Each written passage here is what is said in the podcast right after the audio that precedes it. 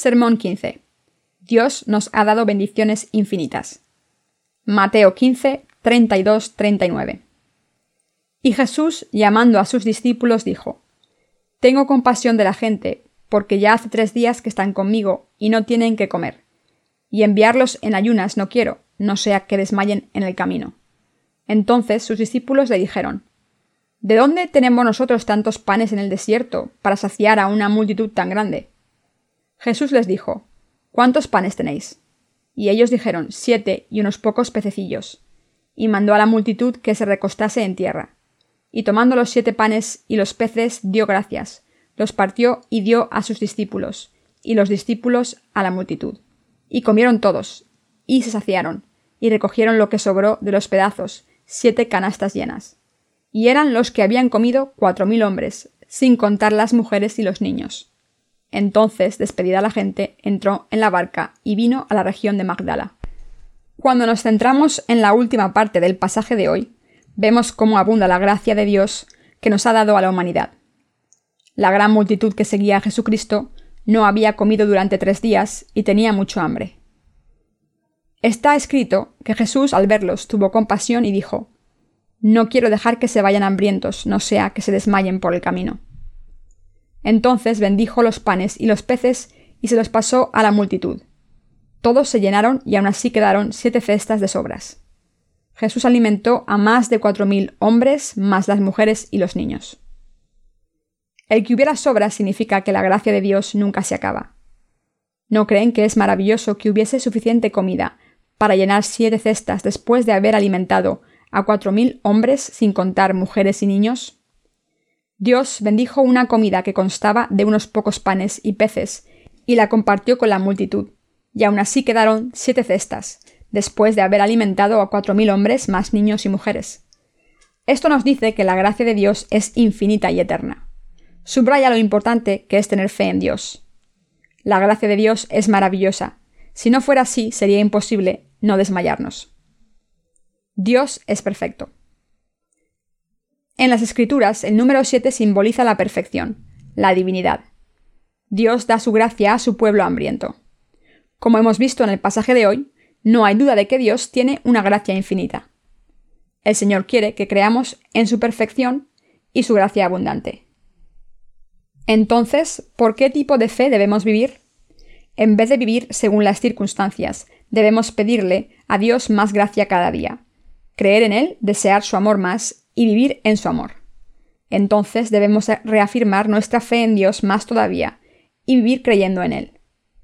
Deben darse cuenta, desde el fondo de sus corazones, de que el amor de Dios es infinito. Aunque hemos oído decir a muchas personas, Dios es grande, Dios es amor, lo que de verdad Dios quiere es que nos demos cuenta de que nos ha dado su gracia abundante. Cuando entendemos la gracia infinita de Dios y creemos en ella, podemos pasar de un estado de fe bajo que sigue nuestras circunstancias y situaciones a un estado de fe más fuerte. ¿Acaso no creen en Dios en su propio nivel y le siguen según sus deseos? ¿No han sido engañados por las doctrinas legalistas cristianas? Si han evaluado su vida de fe basándose en sus propios estándares y han quedado insatisfechos o atormentados según este resultado, ahora deben moverse de su fe a la fe perfecta, sin límites de Dios. Si creemos en Dios, podemos vivir en su amor infinito, porque su amor no tiene límites. Les pido que crean en este Dios. Deben reconocer que están tan preocupados por sus problemas, porque no tienen suficiente fe en Dios. Cuando no tenemos fe en la gracia infinita de Dios, nuestros corazones se llenan de desaliento. A veces pensamos que Dios no conoce nuestro sufrimiento y por eso nos atamos al sufrimiento. Por eso sufrimos en nuestras vidas de fe como si fuésemos los únicos que sufrimos. Sin embargo, aun cuando sentimos que Dios nos ha abandonado en nuestros problemas y dolor, Él todavía nos conoce y nos da su amor infinito. Por tanto, cuando sufrimos y pasamos por dificultades, tenemos aún más razón para volver a Dios, quien nos da su gracia infinita. Incluso hoy en día este Dios nos está pidiendo, confiad en mí y creed en mí. Nuestro Dios no es el tipo de Dios que nos dé su gracia y deje de dárnosla de repente. Por el contrario, es el Dios que hizo que sobrasen siete cestas de comida después de alimentar a más de cuatro mil personas. No es el Dios que nos abandonaría cuando estemos cansados y necesitemos desesperadamente su ayuda, sino que es el Dios que nos da gracia suficiente para alimentar a todo el mundo y hacer que sobre. Del mismo modo, la gracia de Dios nunca se termina, sino que se nos da continua e infinitamente. ¿Ha habido algún momento en sus vidas en que sintieran que estaban como muertos? ¿Han sentido alguna vez como si fueran a morir? Mientras vivimos con fe, nos encontramos estos momentos, en los que parece que no tengamos fe. En momentos como este, cuando piensan que su fe ya no está, y dicen, ya no tengo fe, deben recordar el amor y la gracia infinita de Dios, aunque su propia justicia, fuerza y fe hayan llegado a un límite. Cuando nuestra fe está agotada, sentimos que todo se ha acabado, pero esto no significa que la gracia de Dios se haya agotado. Muchas veces parece como si nuestras vidas se fueran a acabar. Todos hemos tenido alguna experiencia cercana a la muerte. Pero aún así hemos sobrevivido. Esto ha sido posible por la gracia de Dios que nos ha agarrado fuerte, aunque nuestras fuerzas estuviesen agotadas y estuviésemos cerca de la muerte. La razón por la que hemos podido continuar con nuestras vidas de fe sin morir en cuerpo y espíritu es porque tenemos la fuerza perfecta y absoluta de Dios que nos ha agarrado. Por esta fuerza hemos podido superar crisis de fe y seguir vivos. Esta fuerza viene de Dios, quien nos ha dado su gracia infinita, nos ha enseñado el camino de la justicia con su amor y su gracia, y nos ha guiado con justicia. Sabiendo que teníamos hambre, nos ha saciado. Si es así, no hay razón por la que preocuparnos cuando surjan problemas. Cuando nuestra fe parezca estar acabada y seamos débiles, todo lo que debemos hacer es recordar el amor infinito del Señor, quien nos ha dado su gracia a su tiempo, y debemos creer que es el Dios que no tiene límites porque sigue planeando darnos su gracia en abundancia. Cuando creemos en Dios así, nos regocijamos. Piensen en lo que Dios nos está diciendo a través del pasaje de las Escrituras. Toda la gente que estaba con Jesucristo en aquel entonces pasó hambre durante tres días. Muchas personas se morían de hambre en aquel entonces. Mientras vivimos con fe, hay veces que tenemos hambre y hay veces en que nos sentimos agotados. Pero cada vez Dios nos ha revestido de su gracia y seguirá haciéndolo. Pero hoy quisiera dedicarme a esto. ¿Quién no cree en Dios de verdad? Dios dice en Mateo 15, 8, 9. Este pueblo de labios me honra, mas su corazón está lejos de mí, pues en vano me honran, enseñando como doctrinas mandamientos de hombres. Jesús dijo esto pensando en los fariseos. Los seguidores de la religión solo se fijan en las apariencias. Los fariseos también eran los típicos seguidores de la religión de aquel entonces, así que invocaban el nombre de Dios por su propio interés diciendo todo lo que importa es que estéis limpios y actuéis con justicia propia en apariencia. Así que fingían servir a Dios diciendo, Como Dios nos dijo que sirviésemos a nuestros padres, así lo haremos, pero no es un requisito imprescindible si decimos que lo que debía haberse entregado a nuestro Padre se lo dimos a Dios. Marcos 7:11. Estos fariseos, seguidores de la religión, ponían demasiada importancia en la pureza superficial. Insistían que había que lavarse las manos sin falta cada vez que se volvía a casa, pero ponían excusas para su comportamiento e intentaban corromper la palabra de Dios para sus propios fines diciendo Eso es lo que nos pide la palabra de Dios, pero siempre hay una excepción. El Señor nos dice Lo que entra por la boca del hombre no le contamina, es lo que sale de su boca lo que le contamina. Marcos 7, 18, 20.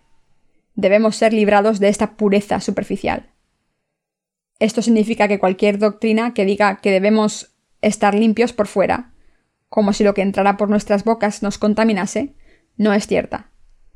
En otras palabras, todas estas cosas que entran por la boca no pueden perjudicarnos, pero lo que sale de dentro de una persona sí la contamina. Muchas personas religiosas piensan, lo que entra por la boca de un hombre le contamina.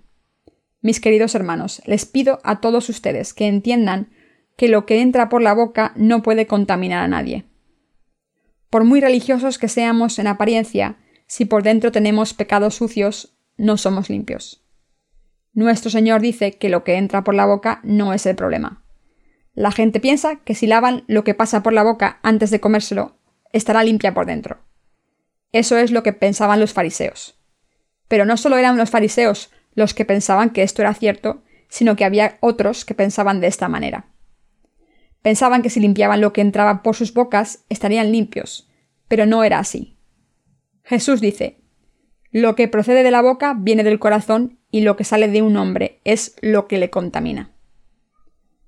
Pensemos en los pecados que salen del corazón de la humanidad. Tenemos que considerar las siguientes cuestiones aquí. ¿Cómo de sucia es la humanidad? ¿Cómo de inútil es la limpieza externa? Jesús dijo que todo lo que sale de la boca de la humanidad proviene del corazón, y esto significa que lo que sale del corazón es la naturaleza humana. El Señor nos está diciendo que lo que sale de la boca de un hombre es él mismo y esto contamina a otros. Lo que sale de la boca es lo que sale del corazón y por eso debemos saber que sale de nuestra boca, es decir, de nuestro corazón. Pasemos a Mateo 15, 19. Porque del corazón salen los malos pensamientos, los homicidios, los adulterios, las fornicaciones, los hurtos, los falsos testimonios, las blasfemias. Jesús dijo aquí que lo que sale del corazón son malos pensamientos, homicidios, adulterios, fornicaciones, hurtos, falsos testimonios y blasfemias, y que todas estas cosas contaminan al hombre. Si nos miramos como seres humanos y dejamos un momento de lado el hecho de que Jesús ha borrado nuestros pecados, ¿cómo somos? Mírense y miren a otros. Cuando nos vemos reflejados en la palabra de Dios y dejamos a Jesús de lado cuando nos miramos, vemos que somos pecadores. Practicamos el mal constantemente. Estamos llenos de malos pensamientos, homicidios, adulterios, fornicaciones, hurtos, falsos testimonios y blasfemias. Si dejamos nuestra fe en Jesús, vemos que los seres humanos somos pecadores. La naturaleza de la humanidad, lo que procede de los seres humanos, y lo que procede del corazón del hombre es todo malo. No exagero si digo que la naturaleza humana está manchada con iniquidades como malos pensamientos, homicidios, adulterios, fornicaciones, hurtos. Está tan claro como el día que la humanidad es una raza de pecadores que no puede evitar pecar y hacer el mal. Aunque mucha gente a la que le han lavado el cerebro con enseñanzas religiosas piensa que es buena, en realidad es tan malvada que desea tener algo bueno.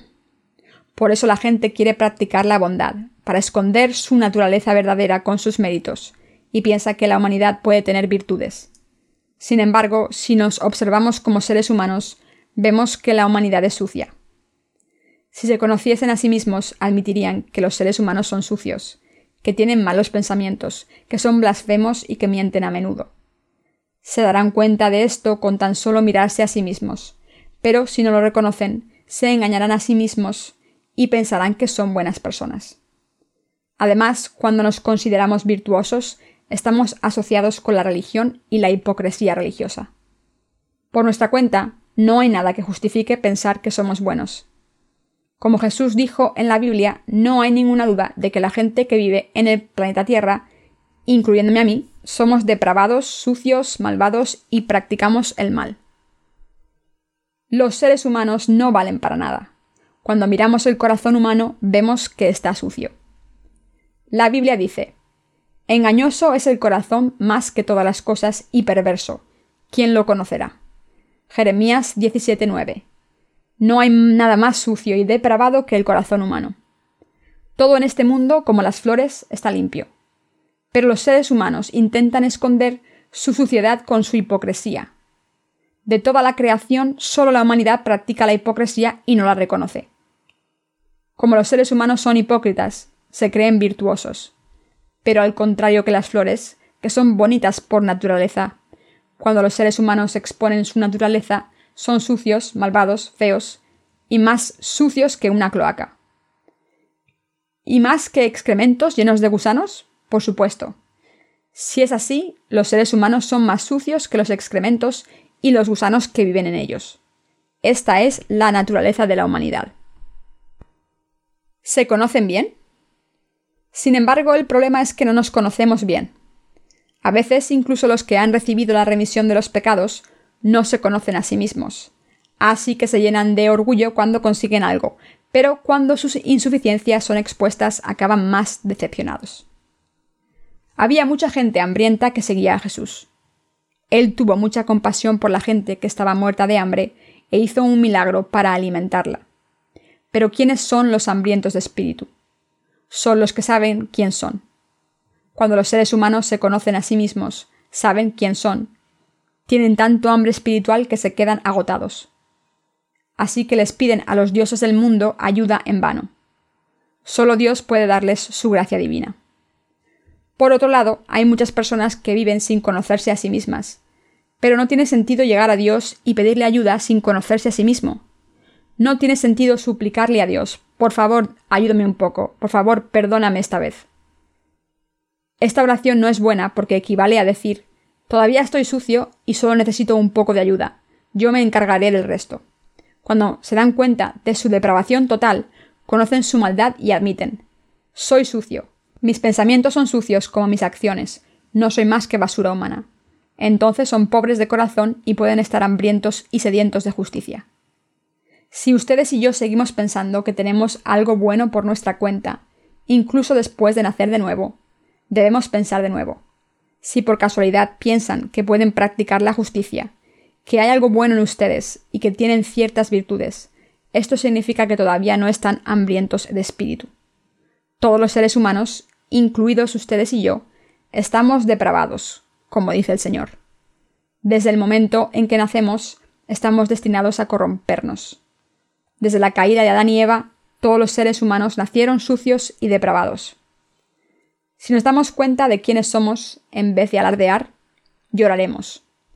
Aunque nos decepcionemos cuando nos conozcamos a nosotros mismos, ¿qué ocurrirá después? Que nos daremos cuenta de que Dios ha dado su gracia a la gente que admite sus pecados. Entonces podemos creer en Dios al confiar y aceptar esta gracia, y los que creen en esto pueden encontrar esta gracia por fe. Sin embargo, los que no saben qué tipo de gente son, se consideran capaces de hacer justicia, y por eso se mantienen ocupados sirviendo a Dios y a sí mismos. Por otro lado, los que saben que son insuficientes, reconocen que están depravados por completo y ponen sus expectativas en la gracia de Dios solamente, aunque a veces se desvíen del buen camino. En otras palabras, al confiar en Dios y en su gracia, tienen fe en su palabra y su gracia. Dios también les da la misma salvación a los gentiles. Un día, mientras Jesús viajaba por la región de Sidón, una mujer cananita de esta zona se le acercó y le suplicó Ten piedad de mí, oh Señor, hijo de David, mi hija está poseída que significa que una mujer gentil de la región de Canaán buscase a Dios y le pidiese misericordia. Esencialmente significa que esta mujer sabía que era pecadora y estaba sucia. Además, la mujer no solo se reconoció a sí misma, sino que también vio cómo su hija estaba poseída por un demonio, y cuando se enteró de esto, no tuvo más remedio que confiar en Jesús y agarrarse a él. Por eso corrió hacia Jesús gritando Ten piedad de mí, hijo de David. Esta mujer, que se conocía bien, le suplicó a Jesús que ayudase a su hija diciendo Mi hija está poseída, por favor, ten piedad de mí. Pero a pesar de esto Jesús no se dio la vuelta, sino que dijo No está bien tomar el pan de los niños y dárselo a los perros.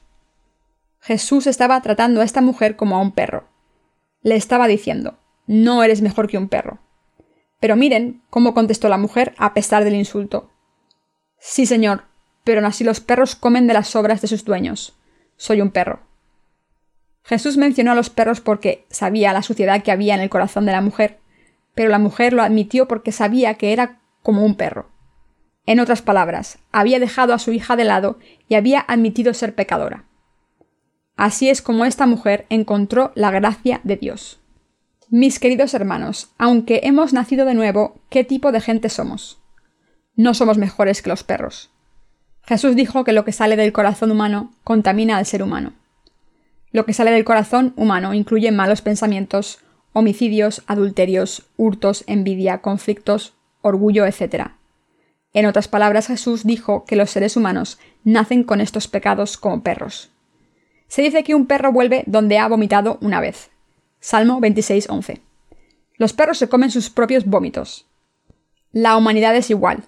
La gente saca la suciedad de dentro y se la vuelve a tragar, comete pecados, se arrepiente y los vuelve a cometer una y otra vez. ¿Qué creen ustedes? ¿Creen que los seres humanos son mejores que los perros? No, nuestros corazones están más sucios y depravados que un perro. Cuando se paran a pensar en sí mismos, se dan cuenta de lo bajos y desgraciados que son y se quedan decepcionados. ¿Qué ocurriría si la gente se viese a sí misma correctamente? Que estaría decepcionada por su imagen depravada y sucia. Se quedaría triste y pensaría, qué desgraciado soy. ¿No es así? Cuando se miran a sí mismos, ¿acaso no se quedan decepcionados? Todo el que se examina a sí mismo se queda decepcionado. Sin embargo, a veces, incluso la decepción puede ser una buena medicina, porque en momentos como este la gente tiene hambre y sed de justicia. Como ustedes saben que son insuficientes, su corazón se llena de deseo por Jesucristo y por creer en lo que Él dice. Entonces, se niegan a sí mismos y confían en la palabra de Dios. Cuando se dan cuenta de su suciedad, saben que este cuerpo sucio no puede vivir sin el Señor y con gratitud desean la gracia de Jesucristo, sus bendiciones, su amor infinito y su salvación sin límites. Sin embargo, mucha gente no se conoce bien. Sócrates dijo hace tiempo, Conócete a ti mismo. Pero muchas personas siguen sin saber quiénes son. Hay muchas personas que no se dan cuenta de que no son mejores que un perro y que no son más que basura humana. Incluso ahora mismo, ebrios con las enseñanzas de la religión, siguen creyendo en su imagen embellecida e hipócrita. Los seres humanos no valemos nada por nosotros mismos. Por eso, no hay duda de que si se nos quita la fe a los nacidos de nuevo, todo el mundo será inútil ante Dios. Si Jesús, quien ha borrado todos los pecados del mundo, les fuera arrebatado, ¿qué tipo de personas serían? Imaginen lo que ocurriría si se quedaran sin la palabra del Evangelio del agua y el Espíritu. ¿Qué tipo de personas serían?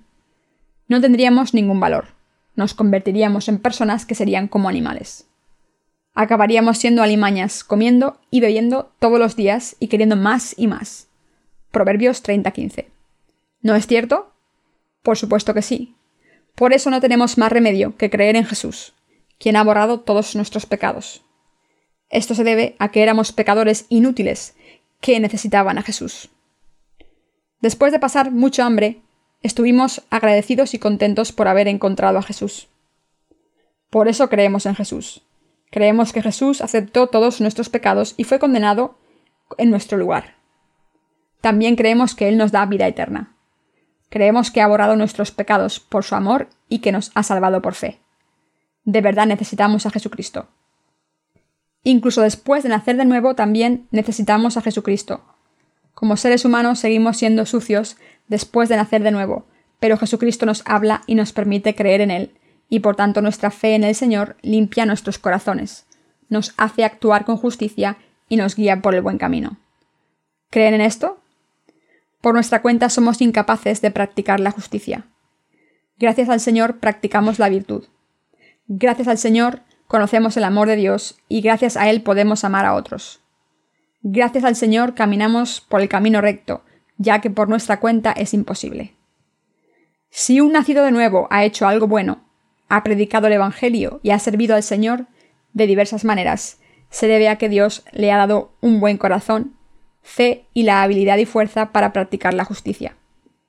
Debemos entender aquí que solo porque el Señor nos ha ayudado, podemos amarle, servirle y predicar el Evangelio a la gente.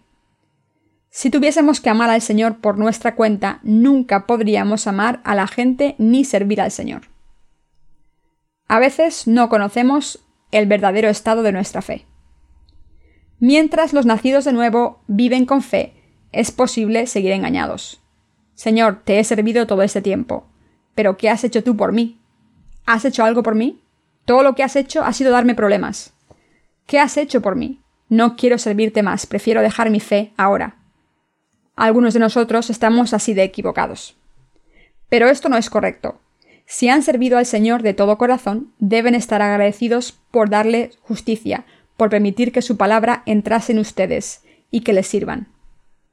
Deben darle gracias por utilizarles como instrumentos de su justicia. No somos nosotros los que hemos servido al Señor, sino que el Señor nos ha servido a nosotros para que le podamos servir. Debemos darnos cuenta de que no hemos practicado la justicia por nuestra cuenta, sino que el Señor nos ha dado la fuerza para practicar la justicia. Incluso entre los nacidos de nuevo, algunos están decepcionados y dicen, He seguido al Señor, pero ¿qué he recibido de él? Esto se debe a que no se dan cuenta de los sucios y depravados que son, de que son como perros. Como no saben lo depravados que son y lo inútiles que son, se presentan con su propia justicia ante el Señor pensando que son valiosos. Sin embargo, ustedes deben darse cuenta de que son meros seres humanos. De hecho, no somos nadie si el Señor nos deja. Sin el Señor somos incapaces de practicar la justicia y solo cometeremos pecados. Tampoco podremos amar, sino que tendremos maldiciones. ¿Es así como quieren pasar el resto de sus vidas llenas de suciedad y de mal olor? Es bastante evidente que si nos quitasen al Señor, nos ahogaríamos en agua sucia y vomitaríamos cosas sucias, para caer aún más dentro del pecado. Pero aunque no podemos evitar vivir así, Dios nos ha salvado y por eso les pido que le den gracias a Dios. Como Dios ha tenido compasión por nosotros, aunque éramos malvados, depravados y sucios, vino a salvarnos, borró nuestros pecados, nos guió e hizo posible que practicásemos la justicia. Nos ha enseñado lo que está bien y cuál es la verdad. Nos ha hecho amarle y nos ha permitido vivir una vida justa. Esto es lo que Dios ha hecho por nosotros. Esta es la razón por la que debemos dar gloria a Dios. Nosotros no hemos amado a Dios, sino que le hemos servido. El Señor es quien nos ha amado y ha evitado que malgastásemos nuestras vidas, y nos guía por el buen camino para darnos su recompensa. Mis queridos hermanos, ¿quién es el dueño de nuestras vidas? ¿Son sus vidas suyas de verdad? No. Entonces, ¿quién es la fuerza que mueve sus vidas y que les ha permitido tener justicia y virtudes, amar y vivir con rectitud? Es Jesucristo, no nosotros. Sin el Señor, los seres humanos no valen para nada porque siempre cometen errores. De vez en cuando, cuando me examino a mí mismo, me doy cuenta de que, si no fuese por la obra de Dios, sería completamente inútil y solo pecaría. No solo pecaría, sino que sería un experto pecador. Estoy seguro de que viviría en este mundo con malicia y disfrutando de todos los placeres del mundo, cometiendo todos los pecados imaginables, mientras intentaba escapar de la ley para evitar ir a la cárcel. Quizás ustedes son demasiado virtuosos para esto, algunos piensan que aún serían buenos si no siguieran al Señor, pero yo sé que sin Él soy un pecador. Así que sé muy bien que haga lo que haga, soy pecador. Por supuesto, solo entendí esto después de recibir la remisión de los pecados. De hecho, antes de nacer de nuevo, nunca pensé que fuera tan malvado. Me consideraba bastante bueno, aunque los demás fueran malos. Cuando me encontraba con un niño perdido por la calle, me aseguraba de llevarlo a su casa, cuando veía que el vendedor de carbón de mi vecindario no podía empujar su carro, me aseguraba de ayudarle. Y cuando veía a un hombre mayor llevando peso a sus espaldas, yo le llevaba la carga. Así que pensaba que yo era un hombre bueno. Sin embargo, con el tiempo me di cuenta de que si no seguía al Señor, sería un estafador inútil. ¿Y ustedes no son así también? ¿Puede alguno de ustedes ser justo sin Jesús? ¿Pueden ser como los grandes sabios de la historia sin Jesús? Está claro que sin Jesús serían malos. Sin el Señor no valemos para nada. Ustedes y yo, como todo el mundo, debemos reconocer y admitir que somos inútiles y debemos confiar en el Señor. Sin Jesucristo y sin la palabra de Dios no valemos para nada. Sin el Señor nuestras vidas son absolutamente en vano. Hay un himno titulado No puedo vivir sin mi Señor, y en realidad no hay nada que hacer sin Jesús. Si se nos quitase al Señor y su palabra, no podríamos decir la verdad. Sin el Señor seríamos como un barco a la deriva. La dirección de nuestras vidas sería la opuesta y no podríamos vivir con justicia. Una vida sin el Señor es una vida malgastada, como un barco a la deriva en el mar inmenso. Sin la palabra del Señor no podemos poner un rumbo recto a nuestras vidas, y sin el Señor dentro de nosotros solo cometemos pecados. Así somos. Abran sus oídos a lo que dijo la mujer de Canaán. Aunque Jesucristo le había dicho, no es bueno tomar el pan de los niños y dárselo a los perros, esta mujer respondió, Sí, señor, incluso los perros se comen las sobras de sus dueños. En otras palabras, la mujer le dijo, Aunque sea como un perro, Quiero comer aunque sea un poco de tu gracia en mi vida. Por favor, Señor, dame tu gracia, aunque sea como un perro. Al escuchar las palabras de esta mujer, el Señor dijo, Oh mujer, grande es tu fe. ¿Quién tiene una fe grande? Los que saben que son como perros y lo admiten. Esta gente reconoce el hecho de que sin Jesús no pueden evitar ir al infierno, porque no hay nada bueno en ellos. Son incapaces de hacer algo bueno. Entonces le piden a Jesucristo la gracia de salvación y el don de Dios en sus vidas. Esta gente tiene una fe enorme. El Señor mismo le dijo a aquella mujer que su fe era grande. Cuando el Señor viajó con sus discípulos, nuestro Señor enseñó a una gran multitud. Pero había demasiada gente entre la multitud que estaba hambrienta sin comida para la carne, mientras seguía a Jesús durante tres días. Al tercer día Jesús dijo, He estado con esta multitud durante tres días y tengo mucha compasión por ellos, así que no puedo dejarlos hambrientos. Cuando Jesús dijo esto, alguien le trajo unos pocos peces y panes. Pero cuando Jesús puso sus manos sobre esta comida, la bendijo y la distribuyó a la multitud, más de cuatro mil personas comieron, contando solo los hombres. En la Biblia nunca se cuenta a las mujeres ni a los niños. Esto no significa que la Biblia los ignore, sino que cuando los israelitas contaban a la gente, solo contaban a los hombres.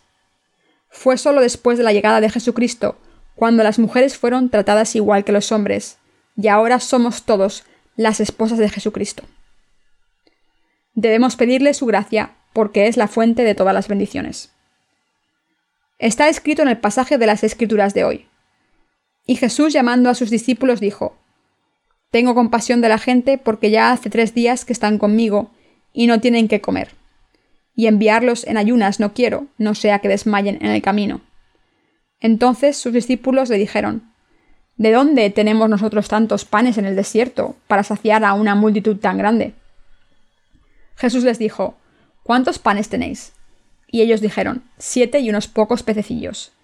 Y mandó a la multitud que se recostase en tierra. Y tomando los siete panes y los peces, dio gracias, los partió y dio a sus discípulos, y los discípulos a la multitud. Y comieron todos y se saciaron. Y recogieron lo que sobró de los pedazos, siete canastas llenas. Y eran los que habían comido cuatro mil hombres, sin contar las mujeres y los niños. Mis queridos hermanos, todos estábamos hambrientos. Éramos insuficientes, pobres y no teníamos justicia. Los seres humanos no solo vivimos del pan de la carne, sino que también debemos comer el pan espiritual. Así es como nos alimentamos. Cuando teníamos demasiado hambre como para seguir viviendo, Jesús nos tocó. De hecho, si Jesús no hubiese venido al mundo, no podríamos comer el pan espiritual ni el pan del corazón. Sin Jesús el planeta entero y todo lo que hay en él sería basura. Aunque haya mucha gente sabia, como Buda o Confucio, Platón, Sócrates y Gandhi, sin Jesús todo lo que sale de la humanidad es basura. Pero ¿qué ocurrió? Se dice en el pasaje de las Escrituras de hoy que Jesús alimentó a la multitud. También se dice que después de que todos quedasen satisfechos, quedó suficiente comida para llenar siete canastas. Ahora como antes, la gracia de Dios no tiene límites. Cuando creemos en la gracia infinita de Dios, podemos seguir disfrutando de su gracia. Si los seres humanos, que son finitos, se decidieran a seguir al Señor, ¿podrían practicar la justicia a través de sus esfuerzos o méritos? No, la justicia humana se agota enseguida. El Señor nos ha dado su oración y nos ha enseñado cómo y por qué debemos orar. Entre estas peticiones Jesús nos dijo que orásemos. Danos nuestro pan de cada día. Como el Señor nos dijo que pidiésemos por el pan diario, ¿no creen que se ocupará de esta necesidad? La gracia de Dios es eterna e infinita. El pan de Dios, que es su gracia infinita, es nuestro pan diario de amor, verdad y gracia. Nuestro Dios nos ha dado este pan eterno, y todos los días comemos de este pan por fe. La gracia abundante que Dios nos ha dado no es algo pasado, sino que algo que dura hasta el futuro. Mientras vivimos con fe, nos frustramos de vez en cuando. Sin embargo, cuando renovamos nuestras fuerzas, la gracia de Dios es infinita y nuestra frustración se convierte en esperanza. Les pido que crean en esto, en que la gracia de Dios es infinita y en que Dios tiene suficiente gracia como para llenar siete cestas de sobras. Si creen en esto, entonces la gracia de Dios seguirá recayendo sobre ustedes para siempre. Si creemos que la gracia de Dios sigue en nosotros, seremos librados de la pobreza y de las circunstancias difíciles. En contraste, si creemos en nosotros mismos y confiamos en nuestras fuerzas, en vez de creer en la gracia infinita de Dios, tendremos hambre de nuevo, nos cansaremos y nos perderemos en el desierto. Somos seres débiles. ¿Y ustedes? Aunque corran hacia el Señor con todas sus fuerzas, ¿no tienen hambre a veces y se quedan desnudos en su debilidad? En estos momentos necesitamos la gracia infinita de nuestro Dios. Cuando creemos en esta gracia infinita que recibimos todos los días, cuando le pedimos a Dios su gracia y cuando confiamos en Él, quedamos satisfechos día tras día. De esta manera ustedes y yo podemos vivir ante el Señor y con sus bendiciones.